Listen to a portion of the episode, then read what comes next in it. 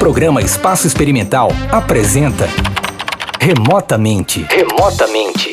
Um podcast produzido por alunos de jornalismo da UFPB.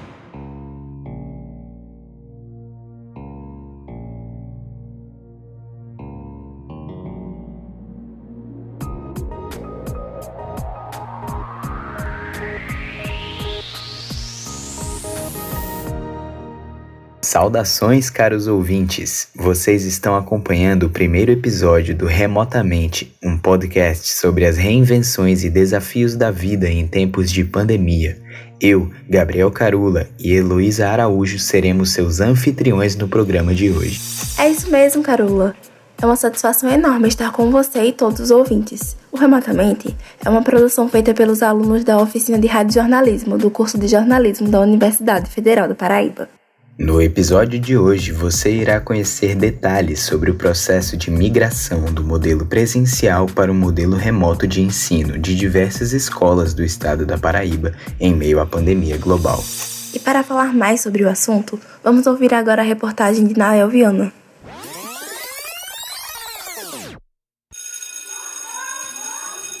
Escolas sempre foram barulhentas.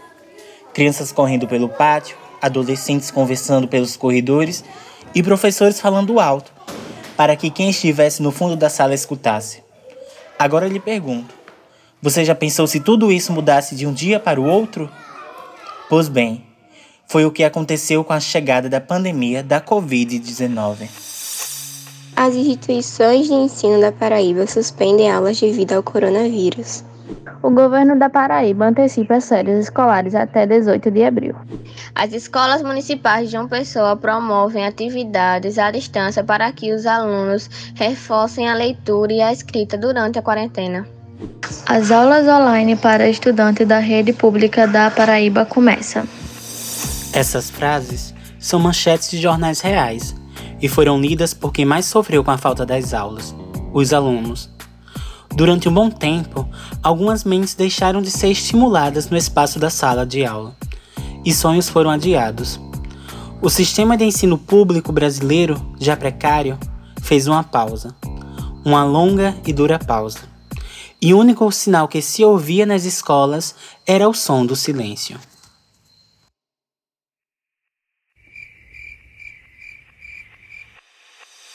As vozes de crianças e adolescentes nas escolas públicas, que antes eram ouvidas por meio de perguntas e chamadas, foram silenciadas pela pandemia. Com isso, um novo modelo de ensino se fez necessário no Estado. Nascia então o ensino remoto emergencial. Cauê, Joia, Miguel, Presente. Joia. Roberto tá aí. Bom, pessoal, é isso. O ensino remoto, adotado em todos os níveis de escolaridade, possui características diferentes do ensino à distância, o famoso EAD. No ensino remoto emergencial, as aulas podem ser transmitidas pela internet em alguma plataforma, mas também podem ocorrer de forma síncrona, através de atividades sem interação entre professores e alunos. Adotar esse método de ensino foi a principal maneira de dar continuidade ao aprendizado, já que as escolas e instituições de ensino da Paraíba, do Brasil e do mundo foram fechadas por causa do coronavírus. O novo modelo de ensino teve e tem os seus altos e baixos, pois gerou uma dinâmica bem diferente daquela que professores e alunos estavam acostumados. E para falar mais sobre essa mudança, conversei com Josinaldo Rodrigues dos Santos, professor de História da Escola Estadual John Kennedy, localizada em Guarabira, interior do estado. Bom, eu gosto muito de utilizar recursos, metodologias ou ferramentas diversificadas no meu processo de construção do conhecimento. Eu gosto de estar inovando. Então, para mim, não foi muito diferente, porque eu, mesmo no modelo remoto, não tendo a presença física, mas eu continuei na mesma linha do processo de buscando inovação e métodos para que o aluno fosse o centro do processo. Eu me colocando apenas como é, aquele, aquele facilitador eu provocando o aluno para que ele produzisse. Então, não foi diferente do presencial para o ensino remoto. A dificuldade que eu encontrei, de certa maneira, é no uso da tecnologia, né? Ela perpassa o nosso limite, que é às vezes os sinais, né? Às vezes cai, sai. O próprio aluno também tem os seus limites por causa da questão do acesso à internet, mas é, eu não senti muito assim dificuldade. Pelo contrário, né? Eu ousei ir mais ainda. Logo no início da pandemia, Josinaldo conta que teve a possibilidade de atuar na educação do campo uma modalidade que ultrapassa o meio urbano e chega nas comunidades rurais. O professor destaca as dificuldades e ressalta o empenho dos alunos. É, né, o ano passado, no início do processo remoto, eu trabalhei com alunos da escola do campo. A dificuldade de acesso à internet, a tudo. Mas você acredita que é, eram assíduos Bastava mandar o link, estavam todos lá presentes, né, aqueles que tinham condições de acesso. Porque na escola do campo, as turmas têm um número reduzido, até 15, 17 alunos. A escola do campo ela é autorizada a funcionar. Então, desses 15 participava 10, 12, quem, quem tinha uma maneira de ter o acesso. E às vezes você, um colega ia para casa do outro, mesmo no processo da pandemia, e a gente orientava: ei, vamos usar máscara tal. E a participação era fantástica. E eles conseguiram fazer a, a, a, é, interações fantásticas. Esse ano mesmo, eles produziram a maquete, é, a materialização do conhecimento histórico por meio de maquete. E foi fantástico, mesmo à distância, né? E a gente viu trabalhos fantásticos. O país inteiro sofreu e sofre dificuldades semelhantes com a transição do ensino presencial para o remoto, pois o ensino público não estava preparado para as barreiras que uma pandemia iria trazer para a educação. A professora Érica Araújo, da Escola Cidadã Integral Técnica Pedro Anísio, localizada na capital do estado, também destaca as dificuldades que vem enfrentando. O modelo Escola Cidadã Integral ele traz consigo recursos, porque ele também é técnico. Então a gente tem uma escola que é toda aparelhada com, com o ensino técnico de montagem e manutenção de micros, né, e de eventos, de gerenciamento de eventos. São os dois cursos técnicos que a gente tem. Só que não tinha para eles em casa. Então foram estudantes que foram pegos de surpresa em casa sem, sem aula. A gente perdeu muitos estudantes Muitos se perderam porque não sabiam o que fazer. A solução que o Estado encontrou foi usar a plataforma do Google Meet, né? E aí foi todo um trabalho da Secretaria de Educação para cadastrar todo o corpo estudantil de todas as escolas com o e-mail da Secretaria de Educação, que eles têm que criar um e-mail específico da Secretaria da Educação para frequentar as aulas. Então imagine dar conta de todos esses estudantes, muitos não têm nenhum acesso à tecnologia a não ser na escola presencialmente. Um ponto bastante negativo desse novo modelo de ensino é que a evasão escolar só aumentou. Uma pesquisa encomendada pelo Banco Digital C6 Bank, realizada pelo Datafolha, aponta que cerca de 4 milhões de estudantes brasileiros deixaram de estudar em 2020. A pesquisa foi feita com alunos entre 6 e 34 anos, e obteve o percentual de 8,4% de evasão escolar. Os dados também apontaram que quem mais sofreu com essa situação foram as classes mais vulneráveis do nosso país, as classes D e E. Muitos fatores causam a desistência dos estudos, mas infelizmente a falta de capital para os mais pobres é a maior delas.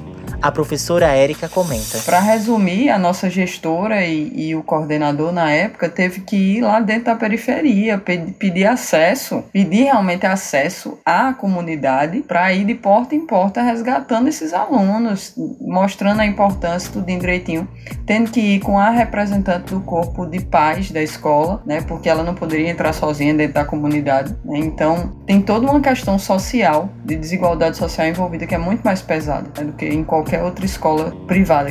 Não se compara, não há comparação. Sofrendo dificuldades na transição ao ensino remoto emergencial, os alunos tiveram que se adaptar, e o que antes era feito presencialmente teve que ser inserido ao ambiente digital. É o que diz o estudante Pietro Batista, de 15 anos, aluno da Rede Estadual da Paraíba. Ele terminou o ensino fundamental 2 na modalidade remota em 2020 e agora está fazendo o ensino médio de forma online entre duas semanas que acabou o ensino presencial ou um mês depois. Aí começou o ensino remoto. Esse ano demorou um pouco mais, porque não tinham ainda liberado a plataforma. Tinha muita gente que tinha o aplicativo do ano passado com outros professores. Ficaram dois professores de cada matéria. E eles ficam é, revezando cada, cada aula deles. Por exemplo, hoje eu tive aula de Francisco e de Jadilson. Ontem eu tive aula de Carla e terça-feira eu tive aula pauliana. Aí eles combinam quem vai dar cada assunto, ou é o mesmo assunto só que de partes diferentes. É ruim, porque cada professor tem um jeito de explicar, a pessoa aprende com o professor, o jeito daquele, mas quando vai ver o do outro, ele faz de outro jeito e a pessoa pensa que tá errado. Tem professor que ele não usa o WhatsApp. Não tem muito como tirar dúvida dele pelo WhatsApp. Mas tem outros professores que sim. Tem dois professores que não usam o WhatsApp, mas tiram dúvida pelo Instagram. Aí se tiver dúvida, vai lá no Instagram e tirar dúvida. Ou então tira no, no Meet mesmo. A dificuldade para lidar com a tecnologia é outra pedra no caminho para quem teve que se adaptar ao ensino remoto. A professora Verônica Carvalho, que dá aula para o quinto ano na Escola Estadual Pedro Azevedo, localizada no bairro de Jaguaribe, fala sobre os desafios que a pandemia trouxe. Ela trabalha há mais de 30 anos dando aula para os anos iniciais. E a pandemia afetou fortemente o modelo de educação que eu conhecia. Com certeza. Isso aí foi um dos problemas maiores para mim como professora. O problema é que tudo aconteceu de uma forma inesperada e a tecnologia não estava tão presente em minha rotina de trabalho. Então eu sempre usei a tecnologia como fonte de pesquisa para procurar vídeos para as crianças, atividades e hoje é a ferramenta principal que eu tenho em mãos para chegar até meus alunos. Uma das dificuldades principais encontradas por mim, por minhas colegas de trabalho, está relacionada à utilização das tecnologias e à ausência da participação efetiva dos nossos alunos. A maior, é, um, um, um bom número de alunos estão assim, sem participar dessas atividades. Os pais não têm aquela responsabilidade de estar nos procurando, a gente sempre está procurando, mas eles não têm aquele retorno pra, para com a escola. A avaliação aqui é o que a gente tem, assim, a gente tem como problema para avaliar nossos alunos. Então, a gente pede que eles façam vídeos fazendo essas atividades, principalmente leitura, e o envio de fotos das tarefas feitas por eles em casa. A interação social é uma outra característica do ensino remoto que teve que ser adaptada. Mas quando não se tem a possibilidade de participar das aulas online e nem de interagir com colegas, o aprendizado, além de falho, se torna solitário a estudante Lívia Stephanie, de 15 anos, que mudou de cidade durante a pandemia e iniciou o ensino em uma escola nova, sabe bem como é essa sensação. Minha experiência esse ano tem sido um pouco difícil pelo fato de não ter acesso à internet e não conseguir acompanhar as aulas online. Ano passado eu não tinha aula ao vivo, as atividades elas eram enviadas pelo Google Classroom e sinto que aprendi sim algumas coisas no ano passado, mas junto tudo que tinha que aprender. E em relação a esse ano, como falei, não tenho acesso à internet, não estou assistindo as aulas online, apenas respondo as atividades que estão sendo enviadas. Professores não entraram em contato comigo, não consigo absorver muitos assuntos, apenas dou uma lida nos slides que foram apresentados e explicados em aula para poder responder as atividades. Quando tenho alguma dúvida, procuro os professores e tento tirar todas elas. Estou em uma escola nova, em uma escola que eu nunca estudei antes. Não, eu não consegui me enturmar com ninguém, não consegui fazer amizades e tá bastante difícil não ter aquele contato direto com os colegas de turma, com os professores, com todo mundo que nós tínhamos antes da pandemia. A pandemia da Covid-19 veio para reforçar um sistema falho em um país com tanta desigualdade social. Se a boa educação estivesse em um campo de futebol disputando com a precariedade do sistema público, ela perderia de 7 a 1. Sendo que um gol foi contra. Infelizmente foi feito por nós, quando escolhemos os nossos representantes em 2018.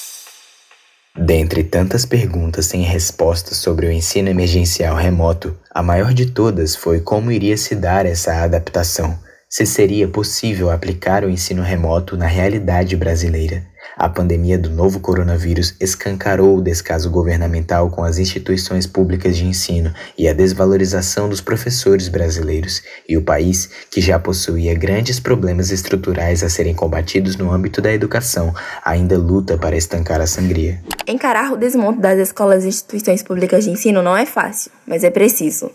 Direito de todos e dever do Estado, O ensino público vem se sustentando pela luta e resistência de professores e alunos que não desistiram de fazer o Brasil, novamente, um modelo de educação pública, com políticas que garantam acessibilidade e infraestrutura para estudantes e professores de todos os níveis.